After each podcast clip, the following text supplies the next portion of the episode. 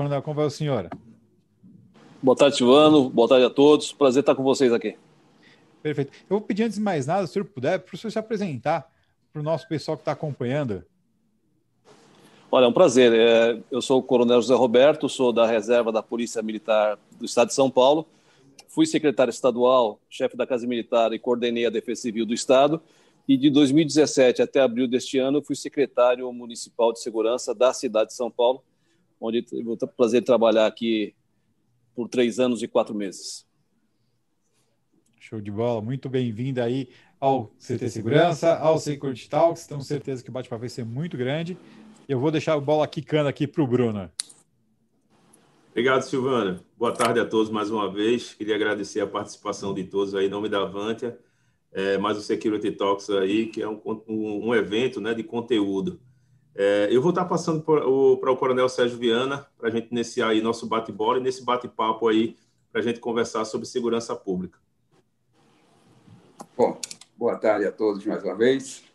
É um prazer estar aqui é, no Security Talks da Avantia e dizer que é um prazer, Coronel Zé Roberto, recebê-lo aqui e dizer que o tema de hoje realmente vai nos, nos ensinar muita coisa e espero que a gente possa aí levar esse conhecimento para toda essa galera que está aí presente, nos assistindo. O, o Bruno, você vai passar mais alguma informação ou o Coronel Zé Roberto já entra? Não, tranquilo. Pode começar, Coronel Sérgio. Não, o, o, o, o nosso bate-papo hoje, na verdade, vamos falar aí dessa como a pandemia realmente pôde afetar as forças de segurança nesse período tão crítico aí. Eu queria justamente que o Coronel Zé Roberto pudesse nos informar como foi a, a experiência dele aí diante dessa situação aí com essa pandemia, como as forças de segurança aí foram afetadas aí, coronel. Como é que o senhor podia aí dizer essa para todos nós aqui como foi essa situação que está ainda ainda está caminhando? Olha, coronel Sérgio, essa pandemia ela é algo novo para todo mundo, em todos os segmentos, todos. É, qualquer segmento se viu de frente de um problema gigantesco, monumental, uh, que ninguém sabia como lidar neste, naquele momento. Até hoje, uh, estamos lidando com o problema uh, de forma ainda a aprender a cada dia com, com, com ele. quando chegou a pandemia, eu era secretário municipal de segurança urbana. Sobre a minha responsabilidade estava a Guarda Civil de São Paulo, são mais 6 mil homens e mulheres. Toda a defesa civil da cidade de São Paulo também subordinada à, à minha secretaria. Portanto, eu tinha é, serviços essenciais, indispensáveis é, é, para poder é, fazer gestão da segurança nesse período, porque você tinha, no, a partir de um certo período, todo um distanciamento social, houve é, o recolhimento, só ficaram as funções essenciais é, podendo trabalhar. Então, você viu uma volta de todas as pessoas para suas casas, diminuindo o fluxo de pessoas na cidade, o que causa, por si só, preocupações com relação à segurança pública, porque muitos aproveitam dessa situação para furtar, e isso acaba trazendo demandas é, para a segurança pública. O mundo todo se viu é, à frente desse problema e começou a trabalhar. Nós fomos pegar as experiências que já tinham. Então, começa na China a pandemia, ela vai para a Europa, Estados Unidos, e a entender como que as forças de segurança estavam se estruturando para poder uh, atender, continuar atendendo e continuar trabalhando e dando segurança para o cidadão. Para vocês entenderem, a polícia de Nova York criou um kit que cada viatura tinha, que tinha luva, tinha máscara, que colocava ali para poder e o álcool gel. Isso foi montado um kit.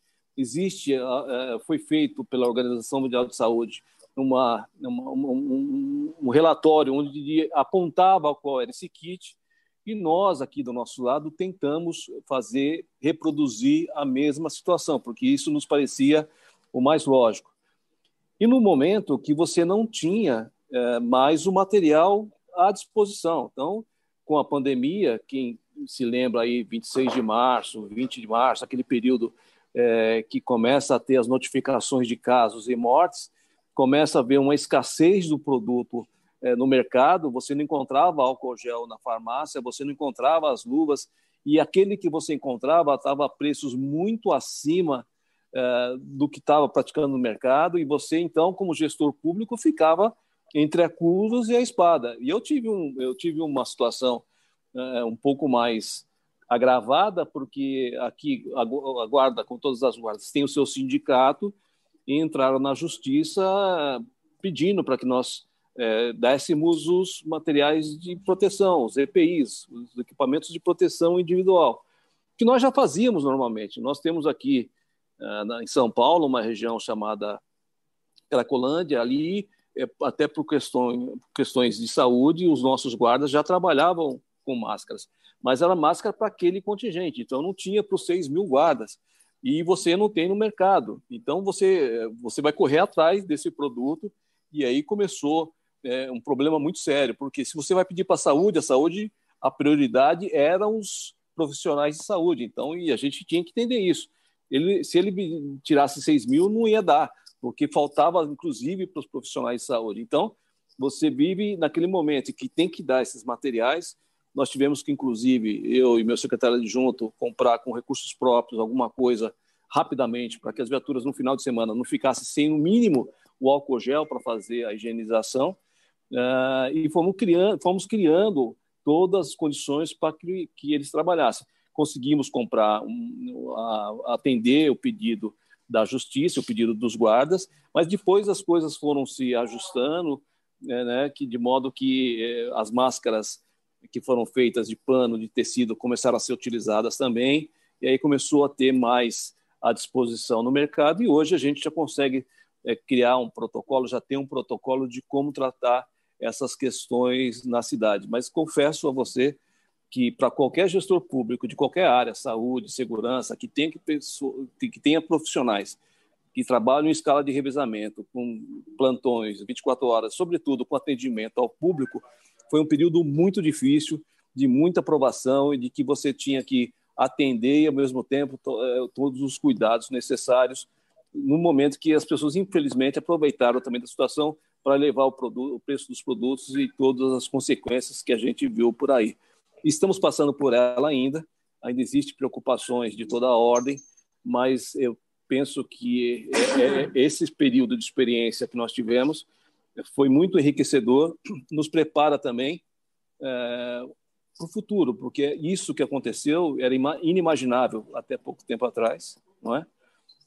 Tive que lidar com a questão por que, que teve carnaval aqui, é, e não interromper o carnaval, as perguntas que se fazem, né? E as pessoas não entendem que não existia motivo naquele momento para você tomar atitude nesse sentido.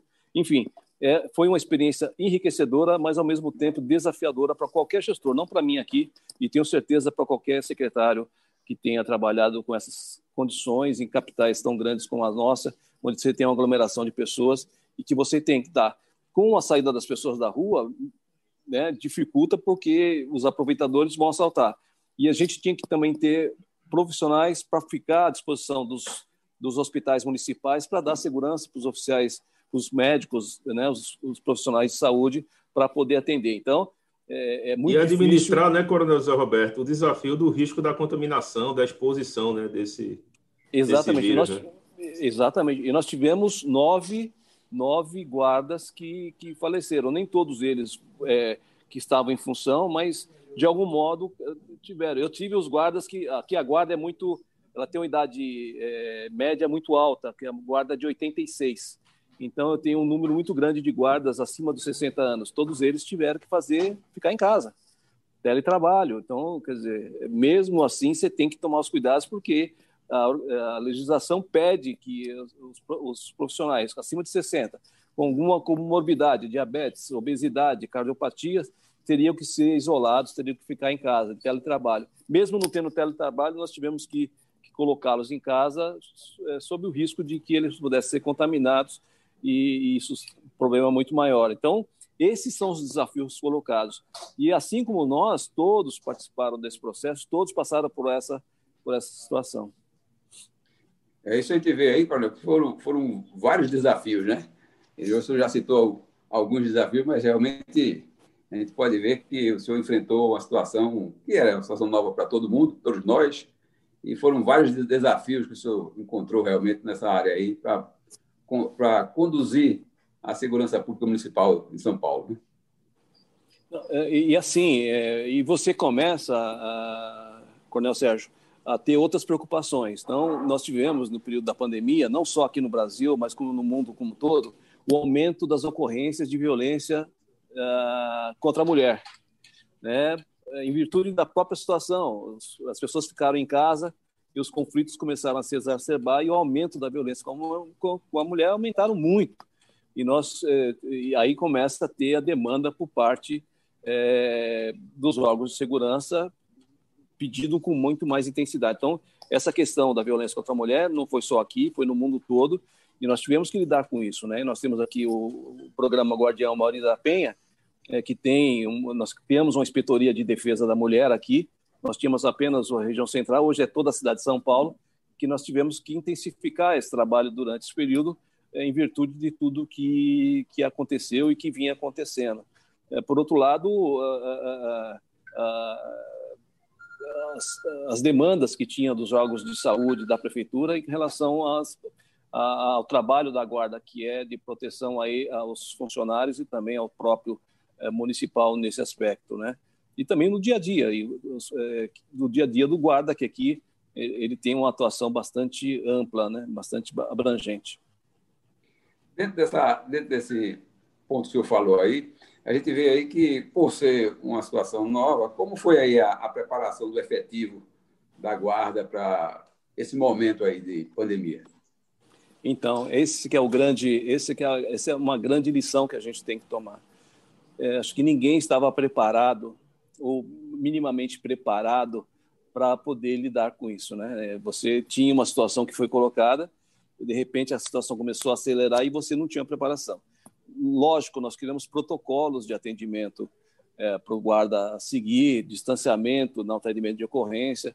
Então, tudo foi criado, um protocolo de ação, um POP, né, um plano operacional padrão, para atendimento de ocorrência, para evitar justamente a contaminação. Então, isso é um cuidado que foi que foi que foi que foi bastante importante. E a gente tem que, tem que lembrar que, que os profissionais de segurança também estavam com medo, né? O medo do desconhecido. Então, Isso é assim. psicológico dele, né? psicológico. Totalmente. Total, assim, nós tínhamos profissionais, eu não quero, não dá para eu ir, não sei. Porque a incerteza, Coronel Sérgio, da doença, é, o problema não é pegar, o problema é saber como o seu organismo vai se relacionar com esse tipo de doença. Tem a insegurança passa... é muito grande, né? A, a, a imprevisibilidade é muito grande, né? Totalmente. Então, tem gente que passa desapercebido, passa sem sintomas, sem nenhum tipo de sintoma, e tem gente que evolui rapidamente para um quadro de UTI com insuficiência respiratória grave que vai a óbito. Então, infelizmente, eu tive guardas que foram assim, nesse sentido. E esse tipo de informação ela vai ganhando os espaços, vai ganhando a mídia, vai ganhando, e as pessoas não, se sentem é, é, seguras, até porque eu não sou médico, mas é, a essencialidade foi feito um decreto aqui pelo prefeito que colocou quais as secretarias eram essenciais, então a segurança urbana, a saúde, é, as subprefeituras com questão da zeladoria da cidade, porque é, nós percebemos que lá na Europa eles começaram a fazer lavagem não só das ruas que precisavam também as ruas ao redor dos hospitais para evitar a contaminação. Então, você começa a aprender a grande vantagem que o Brasil teve é que aconteceu primeiro na China, depois na Europa, Estados Unidos, e a gente já tinha algum conhecimento né, pelo sofrimento que outros tiveram em outros lugares. Isso, quando veio para cá, agora a gente já começa a entender, os médicos agora já começam a entender de que maneira tratar esse paciente, que de algum modo é, não evolui para casos tão graves, não demanda UTI com muita mais, é, com, com, muito mais necessidade e que possa recuperar mais rapidamente. Então, é, é, até a própria medicina aprendeu com a própria pandemia. Né? Então, foi tentativa e erro, que tipo de remédio que deu certo, que tipo de remédio que não deu certo, e aí criaram seus protocolos. Os protocolos estão sendo utilizados agora para vários hospitais. Existem as diferenças de opinião, mas a ciência, ela é, é, nesse ponto, a gente tem que tirar o chapéu. As, as evidências científicas levam para um tipo de tratamento que tem dado resultado, né? Então isso é importante. Isso tira um pouco da pressão que tem sobre o profissional de segurança que precisa trabalhar e que precisa atender ocorrência. Então, imagina você, quem trabalha na Cracolândia, lá você tem 500, 600 pessoas ali o tempo todo, são usuários de droga e tem que estar tá atendendo ali, fazer a zeladoria, tem que tirar, voltar, enfim. É, é uma preocupação muito grande que a gente já tinha desde o ano passado. Esse pessoal que trabalhava na Cracolândia já tinha os EPIs com máscara, máscara com proteção N95, que é também para particulados maiores com relação a alguns tipos de doença, mas a gente precisou ampliar isso para toda a guarda. Isso, acredito eu, que é algo é, definitivo, não é algo que a gente vá é, daqui a pouco liberar. A gente vai ter que tomar muito mais cuidado. Alguns tipos de protocolos terão que ser utilizados daqui para frente. Serão mantidos, né? Coronel, é, pegando o gancho aí, qual foi o momento, se houve esse momento, né? Foi o momento que o senhor visualizou que a sociedade, ela realmente em si viu que tinha que ter os cuidados, que tinha que, é, digamos assim, respeitar os protocolos. Teve algum momento, porque teve aquele momento em que a sociedade achava que era um exagero, depois caiu em si e depois teve o relaxamento. Qual, como foi que o senhor visualizou esses momentos e como foi o reflexo disso no trabalho da, da segurança pública? Olha, é, aqui em São Paulo, é, a despeito de críticas que possam ter, existem críticas para todo lugar, de, tipo de tomada de decisão, é, optou-se logo no início para fazer o isolamento é, né, social. Então, logo de início já foram tomadas providências, é, o que fez com que São Paulo tivesse números inferiores ao de Nova York. Só para contextualizar, Nova York tem 1.210 quilômetros quadrados para perto de 9 milhões de pessoas. São Paulo tem 1.540, um pouco mais de 12 milhões de pessoas. Então, mesmo assim, os nossos números eh, em frente a Nova York são muito melhores em relação ao número de infectados, número de mortos. Eh, isso é questão de.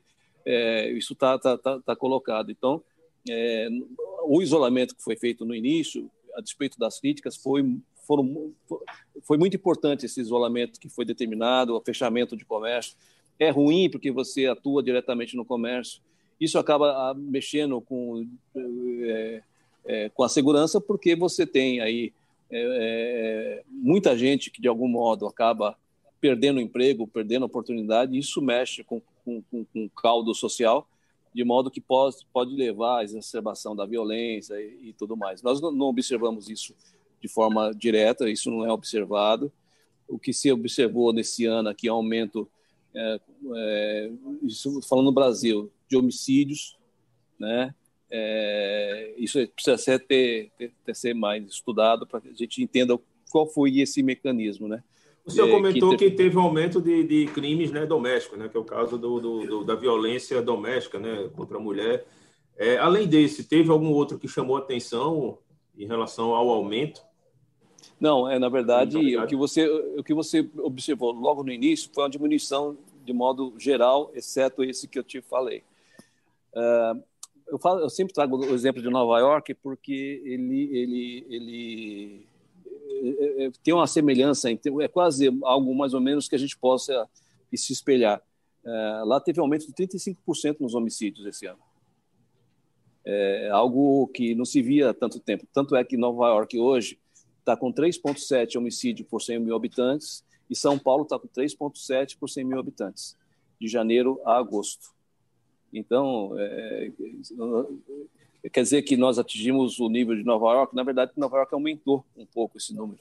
E o nosso também abaixou. Então, 3,7 é algo razoável. O ano passado foi 5,5 é, por 100 mil habitantes, algo bastante, bastante importante. A gente agora espera os outros dois meses eu acho que vai ser abaixo de 5, vai fechar esse ano aqui a cidade de São Paulo, que é um número bastante, bastante importante com relação a esse tipo, esse tipo de crime, que se aproxima aí de muitas cidades europeias, enfim. É, mas, na, na verdade, é, se fala no Brasil de um aumento de homicídio, isso está sendo estudado para entender como isso, como isso aconteceu. Isso está sendo noticiado agora é, recentemente. São Paulo ainda mantém uma, uma, um nível razoável. São Paulo até, até junho era 3,3. Aumentou um pouco, 0,4, foi para 3,7. Então, tem um, tem um aumento que é 0,4, que é bastante baixo né, em relação a tudo isso. Mas tudo isso tem que ser agora avaliado, estudado, à luz do que aconteceu, para a gente poder fazer inferências com relação a esses dados, né? entender onde está a relação da pandemia com isso. Isso vai, já começa a aparecer, começam a aparecer artigos a respeito disso. Existe algum tipo de procedimento online, é, algum tipo de, de processo onde é, poderia ser é, a, a, segurança pública municipal, ela tinha uma interação com a sociedade. Como é que foi, é, digamos assim, gerenciado, administrado isso? em relação durante esse, esse período de pandemia, né? Porque de fato é, existem ações, né, que tem que ser em campo. Isso aí, de fato, como o senhor colocou, tinha toda uma preparação, tem todo um contexto para que o trabalho fosse feito que tinha que ser feito. Mas também tem alguns trabalhos que poderiam ter sido feitos online, né? Então, como é que foi tratado isso na, na Secretaria Municipal? Assim, nós temos, nós temos é, com relação a, a utilização de plataformas online de comunicação com o cidadão com a, com a guarda, por exemplo, nós tivemos a felicidade de ter um aplicativo que o cidadão fala direto com a guarda. Então, ele, ele informa a respeito de várias situações, desde a questão de crime, a questão de, é, é, questão de é, zeladoria, questão de meio ambiente, árvore quebrada, descarte de lixo, pichação. Então, nós temos já uma comunicação online que é feita do cidadão com a administração pública, que é, é muito interessante. E essa plataforma nos deu, inclusive, a possibilidade de criar o Compstat paulistano, assim como é feito em Nova York, é a estatística comparada, que hoje a gente tem por área de inspetoria, sabe o que acontece e tenta é, entender se o crime que acontece naquela área tem relação com os fatos de zeladoria, descarte de lixo, lugar escuro. Então, isso tudo a gente consegue fazer essa, essa interação e mês a mês a gente discute o crime é, com relação a isso. Por outro lado, a Secretaria Estadual ela criou, já tinha já o boletim eletrônico que o cidadão pode fazer de casa. Então, isso são todas plataformas que vieram para ficar, que são importantíssimas. A web denúncia, então você faz a denúncia pelo celular, e pelo seu computador, isso são mecanismos importantes que, no momento de pandemia, facilita o trabalho. Então, é possível o cidadão informar através desses mecanismos os órgãos de segurança e ter o atendimento. E isso é muito fácil fazer, sem falar do atendimento que é feito pelo 90, 153, os atendimentos normais por telefone, que aí demanda deslocamento de equipes da polícia, da Guarda Civil, para ir para o local que a gente sempre vai na, necessidade, né? Mas tendo esses mecanismos, que são mecanismos online, é fundamental e isso, para mim, é uma tendência. Eu acredito que esse é o futuro. Eu acho que o futuro passa para a gente ter mecanismos de identificação, de comunicação, e hoje tem até mecanismo que pode, na hora, você mandar a imagem de onde você está para quem está atendendo do outro lado, enfim é, a tecnologia ela é um parceiro nesse processo quando você não pode ter contato pessoal ou tem que limitar ao máximo o contato pessoal. É a tecnologia que vai fazer esse trabalho. Perfeito. Coronel Sérgio, quer apontar alguma coisa? É, a gente vê aí, Coronel, que com essa situação da, da, da pandemia, essas forças de segurança elas passaram a, a, a ter como um aliado realmente a tecnologia. Tá? Muitos, muitos aplicativos que já existiam, mas a gente viu que é, durante esse período de pandemia, a população, como não podia estar na rua para ser atendida de forma tradicional, teve que recorrer ao uso da tecnologia. Isso a gente viu que realmente a tecnologia nesse momento agora ela veio veio para ficar. Isso deve ajudar bastante ainda aí a questão da do trabalho da Guarda Municipal. Você vê, assim, Sérgio, quando, quando eu cheguei na secretaria, na secretaria em janeiro de 2017, a Guarda tinha 75 câmeras que ela monitorava, 75. É, nós criamos um programa municipal, isso pode falar, que é, que é do município, chama City Câmeras. Hoje são mais de 3.500 câmeras que a gente compartilha com o cidadão, com, com as empresas, é, de maneira que a gente tem um sistema que aumentou bastante o número de olhos pela cidade.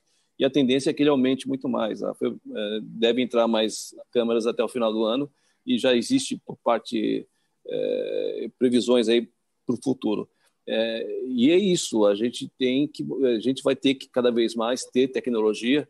É, a tecnologia é um aliado, ele não substitui, mas ele colabora na, no, no, no, processo, né?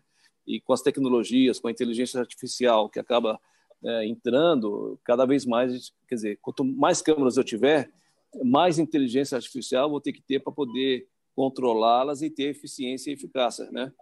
Porque eu não vou ter número de guardas suficiente para olhar todas as câmeras. Por isso que é importante você ter inteligência artificial para poder fazer o monitoramento dessas câmeras, identificar situações de tiro, situações de batida, situações que possam ser das mais diversas e alerta o, o, o agente público que está em algum lugar, em algum, né, para poder tomar as providências que são necessárias. E é assim que vai ser feito.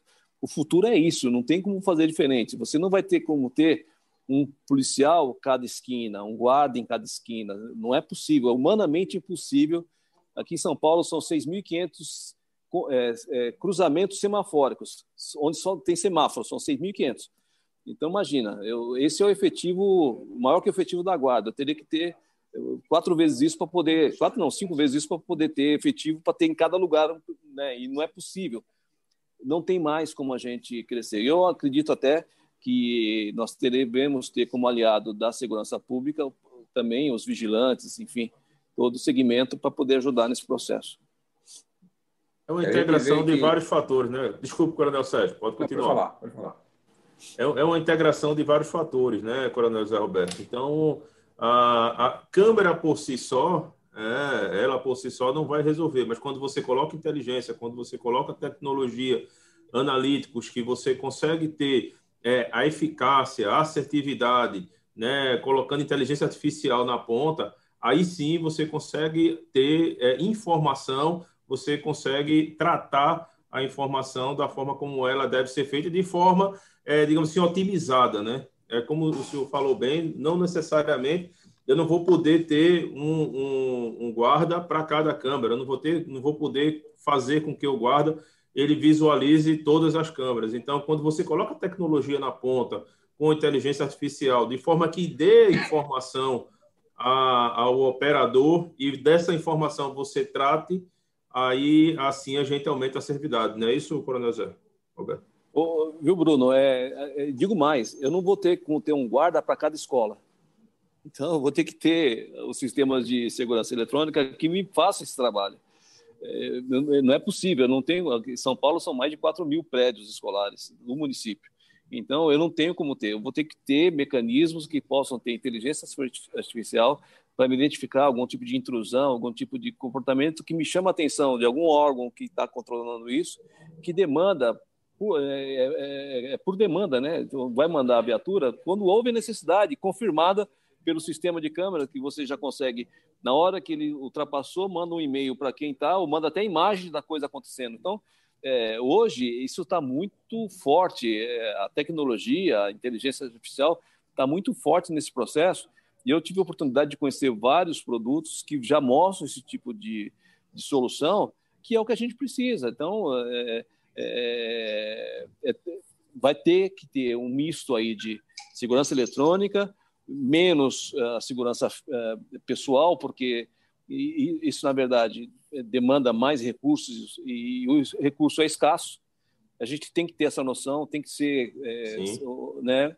E isso vai ajudar muito. Eu acho que ajuda até as próprias empresas de vigilância a ter equipamentos que vai controlar melhor o trabalho dele, o seu serviço. E aí você vai ter é, profissionais especializados em identificar e demandar os órgãos de segurança estadual, municipal, para que possam atender aquele tipo de, de ocorrência. Né? É, fazer uma, uma pergunta para o Coronel José Roberto. É, a, a, pandemia ela trouxe aí todo esse monte de desafio, esse monte de novidade, né? Mas ela também trouxe algumas surpresas assim positivas, né? Inesperadas e positivas. Nesse compêndio, que, que é, houve esse tipo de surpresa por parte de vocês também? Positiva? Isso.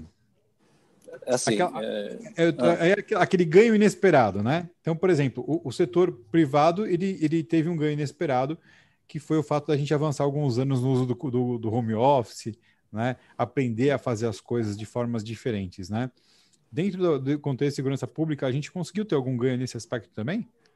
Isso também. A, a própria Prefeitura de São Paulo, por decreto do prefeito recentemente, estabeleceu algumas atividades que são home office. E percebeu-se que você economiza muito mais tendo um profissional trabalhando em casa, entregando serviço, do que ele na própria sede da, da prefeitura. É lógico que não vai ser o tempo todo, ele vai ficar um dia na, na, no serviço e os outros quatro em casa. Isso tudo ajuda, ajuda muitas coisas. Ajuda você economizar, tem atividade, economiza. Por outro lado, você é, melhora a condição de mobilidade na cidade, porque você vai ter um número menor de pessoas podendo fazer isso. É, como tendência, e eu penso que isso vai ser tendência não só para o serviço público, mas, como você bem disse, para o setor privado, que identificou que, às vezes, o profissional trabalha muito mais em home office do que, na, na verdade, que ele trabalha na empresa. Eu tenho um exemplo clássico em casa. Minha nora trabalha numa empresa de consultoria que ela trabalha muito mais em casa do que trabalhava na, na empresa, porque a empresa tinha um horário de, de, definido, né? Então você acabava, não, lá você tem meta, você tem projeto, então você tem que terminar o projeto. Então isso acaba tomando todo o tempo. Isso acabou melhorou e foi muito bom para a empresa.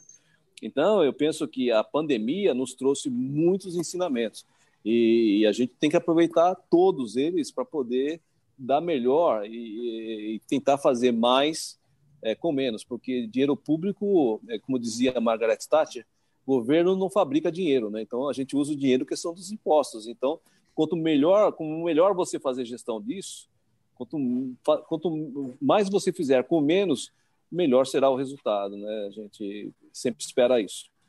Perfeito. É, aqui, aqui é, na Avantia, por exemplo, nós passamos a, a, trabalhar home office. E isso a gente passou também a, a aprender com a pandemia novas, novos comportamentos, né, em termos de reunião, reunião que a gente fazia presencial hoje com a Avantia São Paulo, tinha que se deslocar para São Paulo para fazer uma reunião, passou a ver que dá para se resolver muita coisa através da tecnologia. Né? Então, você pode fazer isso. E é, na segurança também não é diferente. Ou a gente se, se amolda a essa nova realidade, ou então a gente não vai conseguir fazer, atender, entregar os serviços que a sociedade realmente precisa. E, e na segurança a gente não pode parar, não é verdade? Não pode parar com a prefeitura, o, o serviço da prefeitura, da guarda, é, a polícia também não pode parar, o bombeiro não pode parar. Então, mesmo diante de toda essa diversidade aí da pandemia, nós tivemos que trabalhar com isso, funcionando, botar isso para funcionar. E a tecnologia veio realmente para ajudar, como o senhor falou, não é isso? Não, inclusive, eh, Sérgio, com relação até à própria higienização das viaturas, né? Então, assim, a gente tinha preocupação, como que faz? Tem que lavar a viatura todo dia? Tem que lavar, eh, tem que desinfetar a parte interna? Todo momento, de duas em duas horas? Isso não está muito bem claro lá em Nova York, começaram a utilizar um produto que você coloca no vagão, ele é, emite é, luzes, né, acho que é ultravioleta, não sei que tipo de luz que é, que mata todos os germes. Será que a gente vai ter que ter isso nas viaturas para poder fazer? Então, assim, é. você começou. A, é como se você estivesse andando numa areia movediça. Porque tudo que falar é possível. É possível se contaminar no capô da viatura? É possível, desde que alguém contaminado colocou ali e o, o, guarda, o polícia pega a mão e coloca no nariz e leva. Pode, é. Então, se é possível, você tem que fazer alguma coisa para evitar, fazer gestão de risco, né? Fazer gestão de risco é identificar o risco e tentar trabalhar, né? É, pela ISO 31000 lá, fazer tudo que você tem que fazer para poder fazer essa gestão.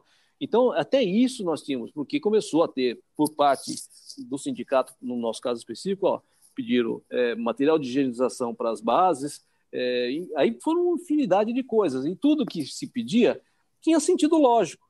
Agora, como que a administração se adapta a isso? Né? Como que ah, o cidadão é fácil se adaptar a isso, né? É, é difícil do ponto de vista é, psicológico, material, mas ele tem condição de fazer isso rapidamente. Gestão pública não, você não consegue mudar a coisa da noite para o dia. Você não tem como Você não tem dinheiro no bolso para comprar algo na, na, na, esquina, você não tem cheque. É tudo, né? É, tudo é, licitação. Todo um processo, mesmo, né? Tudo é um todo processo. um processo. Agora, mesmo com a pandemia, que você tinha toda uma legislação que te permitia fazer compra emergencial, ah, mesmo assim é uma dor de cabeça. É uma dor de cabeça que não tem tamanho. Tem um tribunal de contas que vai ficar te. Sabe, por que você pagou tão caro? Meu, porque o cara cobrou tão caro. Agora, se o cara cobrou, você dá aquele cobrou de outro, vai em cima da empresa e. Então, assim, é, é, é eu tenho que. É, é, esse período ele é enriquecedor porque mostrou é, que o mundo não estava preparado para esse tipo de coisa. A própria Organização Mundial de Saúde, você viu como bateu cabeça em muitas coisas, né? É, infelizmente, mas faz parte do processo, por não conhecer, né? Os médicos mesmo não conheciam, nós não conhecemos como fazer. Então, isso tudo vai, com, com o tempo agora, a gente vai amadurecer, saindo da crise, fazer é, um estudo de caso, ver o que aconteceu, para poder definir qual é o melhor tratamento a dar nesse tipo de caso. E já falo de uma próxima, né? E assim, e assim, Coronel, diante de toda essa imprevisibilidade, de, diante de todas essas incertezas, ter velocidade, né? Ter velocidade para responder para a sociedade, ter velocidade para estar tá colocando é, os aparatos de higiene, de segurança à disposição. Então, realmente, eu imagino que tenha sido um desafio muito grande para o gestor público estar tá administrando todas essas pressões, as pressões de resposta para a sociedade, de resposta para o próprio comando, né, que, para o sindicato, para as pessoas envolvidas, para, os liderados, né, e, e a pressão do outro lado dizendo, não, você não pode gastar muito, você não pode gastar isso, você não pode gastar aquilo, você vai responder por isso, vai responder por aquilo. Então, é, o, o desafio disso foi muito grande, né? Não, não tenho dúvida. Eu, eu me lembro, quando recém-formado, é, se começava a falar de AIDS, né? Então, começou toda aquela preocupação na, na, na década de 80, e a gente, como ia atender a ocorrência? Então, a gente ia atender a ocorrência, cara ferido, pegou no sangue, não pegou, como que vai fazer? E, aí as pessoas foram aprendendo a lidar com isso e, e se adaptando, né? O problema é que agora, é, essa adaptação teve que ser muito mais rápida, né? E muito mais assertiva, porque é, pegar a doença significa que pode morrer, pode ter algum tipo de complicação. No caso do, do, do, do, do pior, do HIV, tá no ar, né? Está no ar. Exata, né? Então, exatamente. onde você está, é risco. Exatamente. Então, assim, e você tem que lidar, você tem que entrar em aglomeração, você tem que estar tá atendendo. E isso tudo era um complicador muito grande para todo mundo, né? Para todo mundo. É, a gente vê aí que o, o trabalho desenvolvido aí pelas forças é, de segurança é um trabalho muito importante. Mas como é que o senhor viu aí esse papel aí da, da segurança, a importância do papel da segurança pública, né? Nesse cenário de pandemia. Se aumentou? Foi, era diferente antes, quando, quando não tinha pandemia? Como foi aí essa? Como foi, o senhor viu esse papel aí da, da segurança pública? É, é, a segurança pública em crise, ela, ela sempre se sobressai, né? Ela sempre tem um papel importante, né? Como teve a greve dos caminhoneiros, que teve que fazer transporte de combustível, escoltar caminhões, aquela coisa toda. Agora também foi a mesma coisa. Você viu que teve muita gente, eu tive que é, comprava produto, tinha que escoltar produto para poder chegar no destino. Então, se comprava material é, em alguns lugares, fazia escolta até chegar na, no local para poder descarregar, para ter a certeza que aquele material ia chegar. É, respirador, máscara, produtos de EPI, isso tudo, houve a necessidade de escolta policial para chegar, porque existia naquele momento uma, uma preocupação e uma com relação a saque disso, a furto desse material, enfim, é, teve muito disso. Você teve que fazer, e nós tivemos que fazer escolta disso em São Paulo por várias vezes. É, mesmo porque você não encontrava produto e quando encontrava era peça rara, então você tinha que garantir que ele chegasse no local que estava previsto. Aqui nós é, escoltamos respiradores e chegaram e foram escoltados pela guarda para poder chegar no destino. É, nós temos é, notícia até de que respiradores que foram comprados pelo Brasil não vieram para cá, acabaram indo para os Estados Unidos. Então, você, olha, olha, que, olha que ponto a gente chegou. É, o, o, país que é o, o, fornecedor de todos esses insumos é o onde teve essa, o início dessa pandemia e também não estava em condições de poder atender a toda a demanda mundial, né? É, que era gigantesca. Então, assim, é, é, e, e, a segurança teve que colocar. E nós fomos chamados o tempo todo, desde o início, até para poder fechar lugares que não queriam fechar, confirmar se estava tendo fechado ou não. Usamos muito drone aqui para é, fiscalizar regiões é, de alta densidade de comércio, onde tem muita gente fechado, a gente tinha muita drone, a gente começou a fazer comparação os dias de isolamento, como não estava, e, e, a evolução disso, se estava se estava relaxando, se não estava. Então, a gente usou muita tecnologia para entender é, como estava sendo a, a, condução da pandemia sobre esse aspecto, sabe? Então, é, é, é, a gente olhou muito isso, a gente usou muito dessa tecnologia para poder. Então, nós temos milhares de fotos do comércio antes, depois de fechar, e a partir daí a gente começou a fazer também na periferia, porque muitas coisas continuaram acontecendo, como os pancadões. Né? Parece que o jovem não acredita que a doença pode chegar nele. Então a molecada estava continuaram os pancadões. E como fazer? É, em multidão você entrar, a proteção do guarda, como que vai fazer isso? Então o trabalho não parou. Na verdade, trabalho não parou, mas a internet dele às vezes dá uma engasgada. E... Aqui tá voltando. Voltou. Oi? Voltou. É, tele, telefonaram para mim aqui, alguém telefonou. É. mas é isso. Então, que a, o trabalho não parou. Não, não parou. Então, é, na verdade, aumentou, porque entraram demandas que não existiam. Né? Então, ah, vamos ver se está tendo velório no, no cemitério, se está obedecendo a, o número de pessoas que pode Coronel, ter. só então... uma dúvida. Continuou tendo os pancadões, mas não teve nenhuma queda ou continuou mesmo e existia esse trabalho e, o tempo todo ali de estar tá em cima e estar tá parando e estar tá fazendo conscientização? Houve algum momento que realmente caiu e, houve. e deu uma parada realmente? Houve esse momento? Houve, uma, houve um momento de parada total, mas logo na sequência o pessoal começou a, a relaxar. Então isso foi momentâneo, tá? Só para você ter uma base, a gente fazia desde o começo desse ano mais de 200 operações pancadão na cidade. Então, é, junto com a Polícia Militar, é, Guarda Civil, CET, Subprefeitura, mais de 200 operações pancadão eram feitas na cidade. Ah, e agora a gente vê voltar alguns tipos de, de, de, desses eventos na cidade e toda a preocupação de como controlar, né? E as pessoas parecem que não acreditam. Eu acho que quanto mais jovem ainda, fala, comigo não, não, pega, comigo não tem esse tipo de problema. E, é um, e o pessoal não está. As áreas que tem os bares aqui, Vila, Vila Madalena. Como é que está a fase hoje? Qual é a fase hoje de São Paulo? Hoje está tá mais aberto, né? Tá, hoje está na fase verde, já abriram os parques. É, já pode fazer eventos com o distanciamento necessário, com com a porcentagem da área que é prevista. Os restaurantes é, estão podendo, só que ficam até as 10 horas da noite. É, enfim, o, os parques estavam fechados, eles ficavam abertos de segunda a sexta, sábado e domingo era fechado. Voltou agora recentemente. Mas isso tudo vai ser de acordo. Nós vimos ontem que a taxa de transmissão voltou a ser 1,03, estava em 0,93, já que aumentar. Isso que mostra que está tendo contágios, está tendo mais contágio. Isso, Isso pode indicar que vai ter uma elevação do número de casos, com consequente elevação de número de UTI, elevação de número de mortes. É, é só observar daqui duas semanas para ver se isso vai se, se concretizar. Então, de acordo com essas medidas, a gente começa a, a, a, a segurar, a, começa a repensar como vai ser feito, como está sendo feito na Europa. Né? Será que vai ter que segurar de novo? Vai ter que retornar?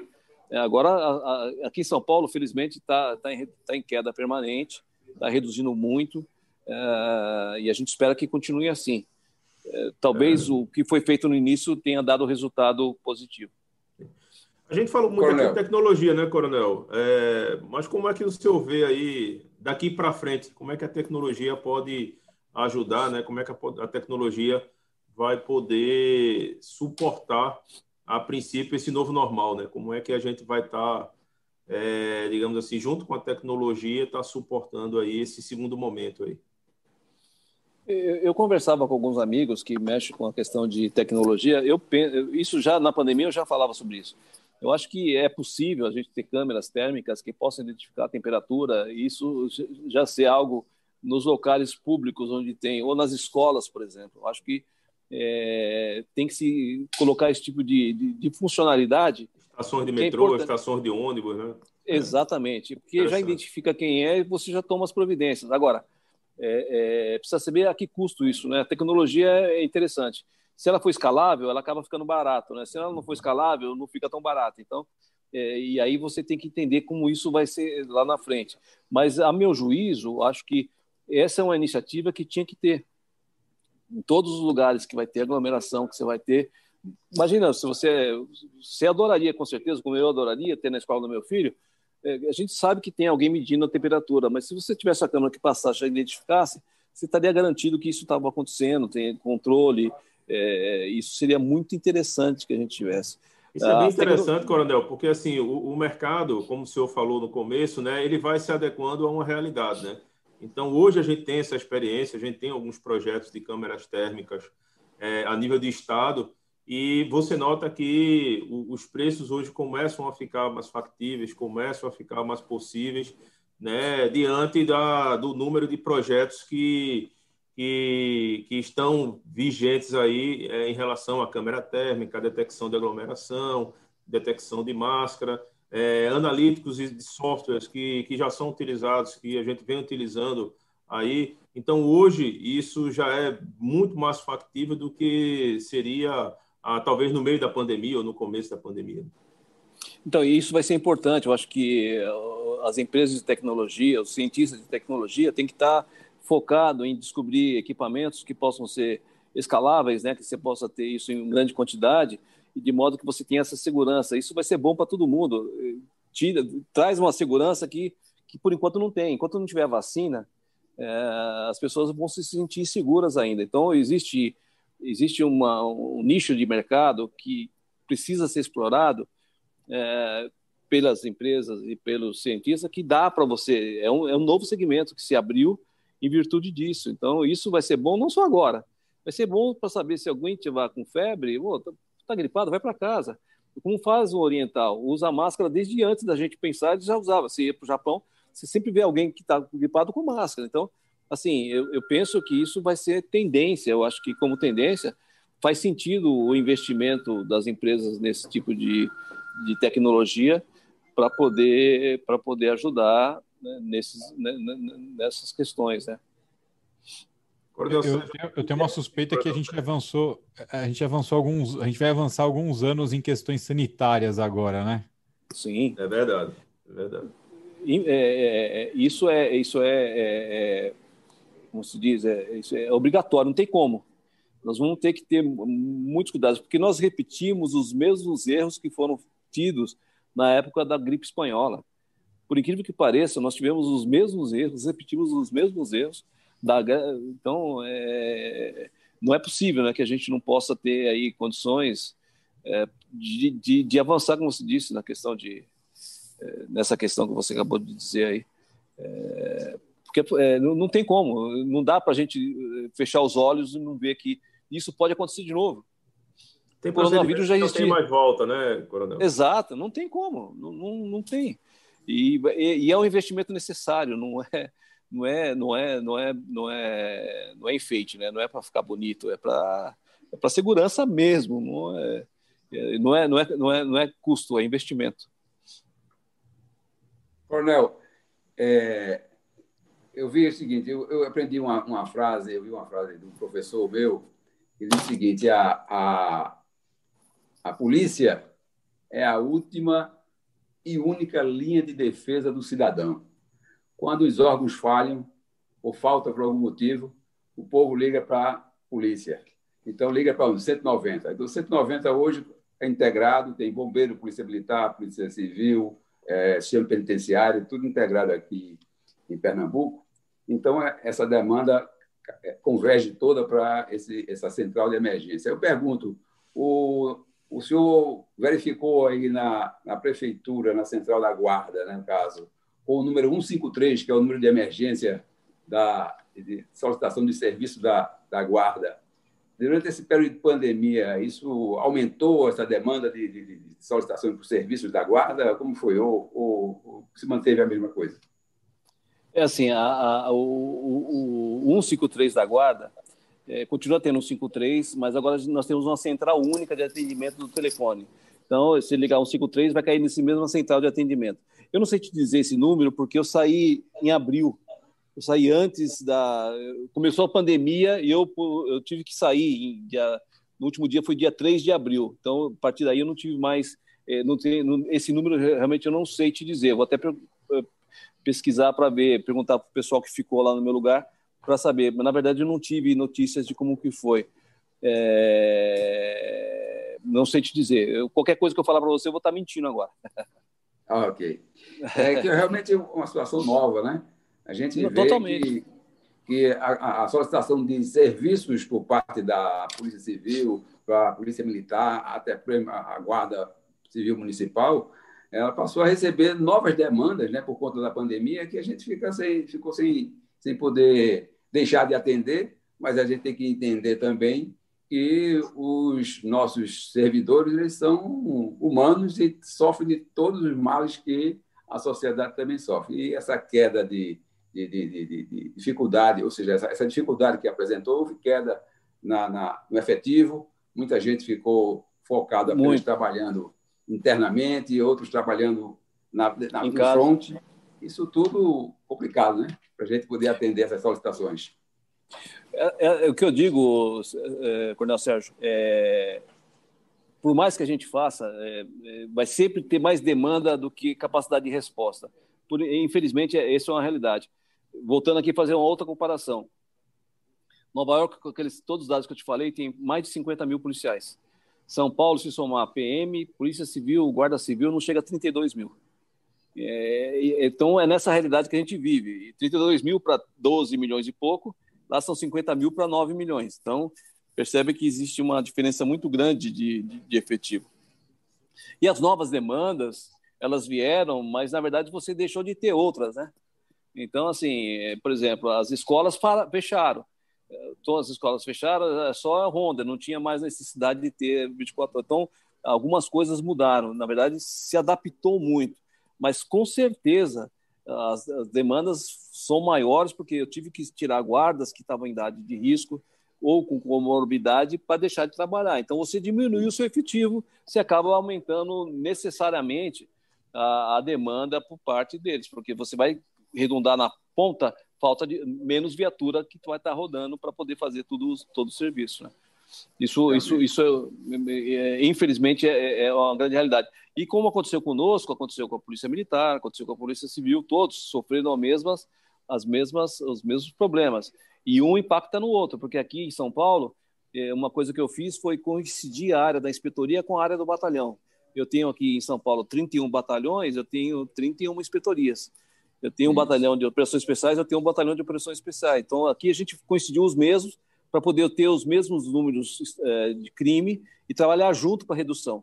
A gente trabalhando com o que é de prefeitura, com relação à iluminação, zeladoria, ou coisas que são da prefeitura, como fechamento de lugares que não tem alvará e que tem a prática do crime, colaborando com esse, com esse processo. Então, para nós, então a gente trabalha junto, então nós sofremos juntos é, todos nesse momento. Né?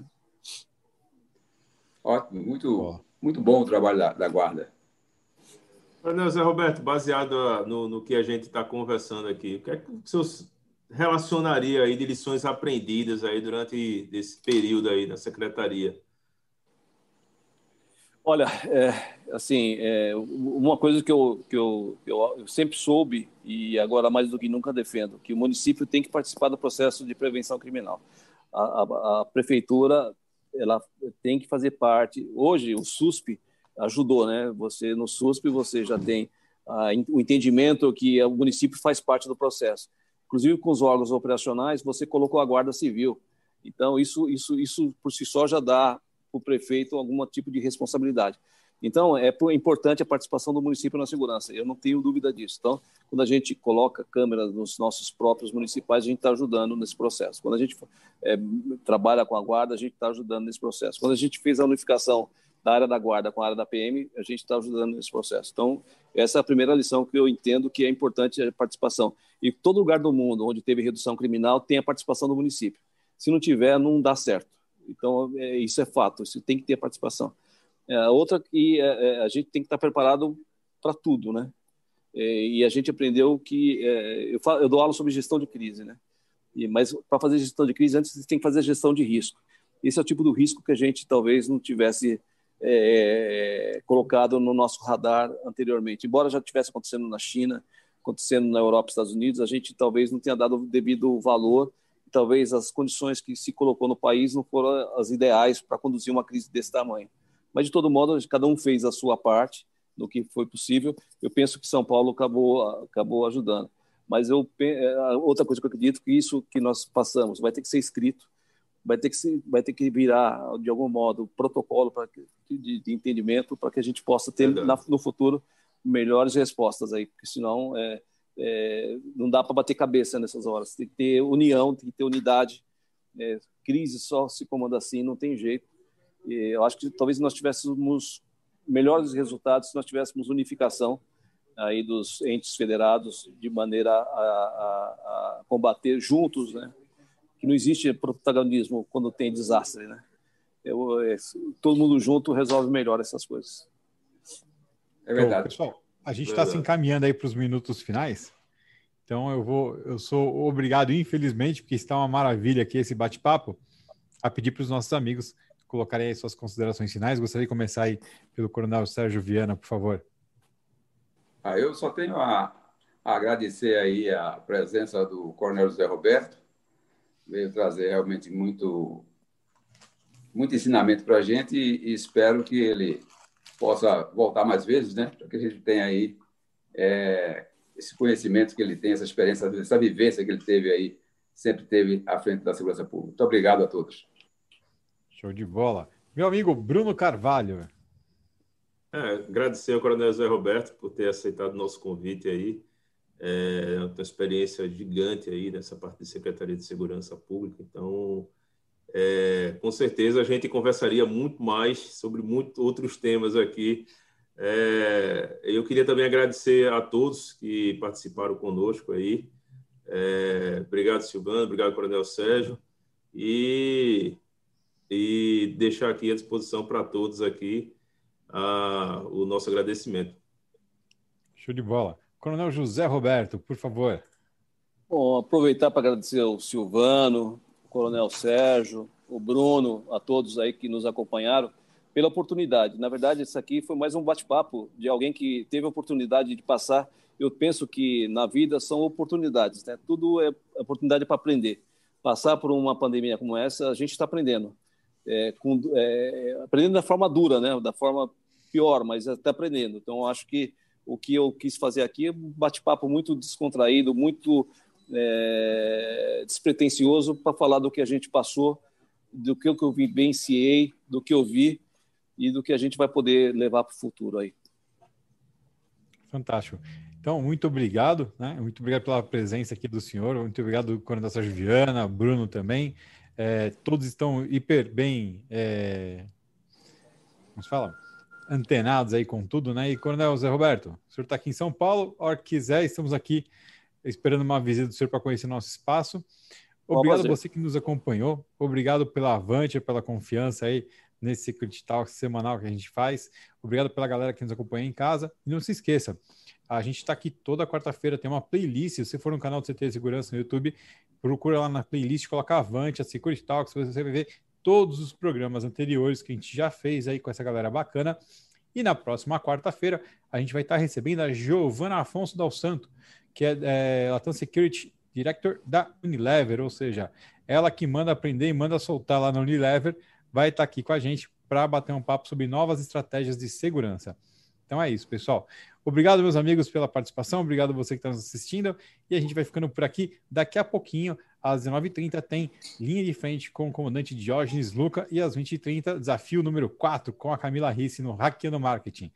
Valeu, pessoal. Um abraço. Tchau, tchau. Valeu. Tchau, tchau.